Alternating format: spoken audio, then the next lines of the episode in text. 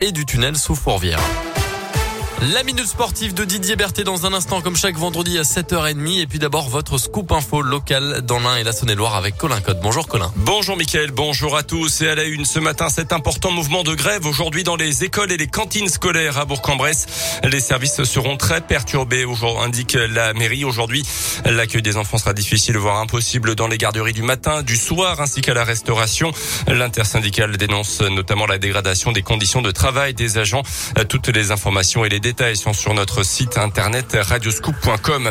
Trois radars nouvelle génération incendiés dans la même nuit entre mercredi et jeudi entre Dombes et Plaine de Lin à Joyeux Saint-Vulbas et Pérouge. Les vandales encore 50 prisons, 75 000 euros d'amende. Et si l'acte a été mené par un groupe de personnes ou par un individu masqué, la sanction peut aller jusqu'à 100 000 euros d'amende et 7 ans d'emprisonnement. Un appel à témoins lancé à Bourg-en-Bresse par la police après l'agression mercredi soir d'une gérante d'un tabac presse dans le quartier d'Even. Agression qui s'est passée vers 18h. L'individu était armé d'un cutter et a menacé sa victime pour qu'elle lui remette des paquets de cigarettes et le contenu de la caisse, soit environ 400 euros selon les premiers éléments. Dans le reste de l'actualité, le confinement de non-vaccinés comme en Autriche n'est pas nécessaire en France. La déclaration d'Emmanuel Macron dans une interview accordée au journal La Voix du Nord aujourd'hui. En Allemagne notamment, les autorités ont annoncé des restrictions pour ceux qui ne souhaitent pas se faire vacciner. Chez nous, plus de 20 000 cas quotidiens de Covid recensés ces dernières 24 heures. Le chef de l'État avait annoncé début novembre que le maintien du pass sanitaire pour les plus de 65 ans serait conditionné à partir de mi-décembre à l'injection d'une dose de rappel dont pourront bénéficier les plus de 50 ans. Cette fois-ci à partir de début décembre. Un ado de 14 ans placé en garde à vue à Nîmes, il aurait intimidé sa professeure d'art plastique en plein cours cette semaine en faisant référence plusieurs fois à Samuel Paty, cet enseignant de région parisienne tué il y a un an pour avoir montré des caricatures de Mahomet à ses élèves en classe. Convoqué devant la justice, il a écopé d'une mesure d'accompagnement éducatif.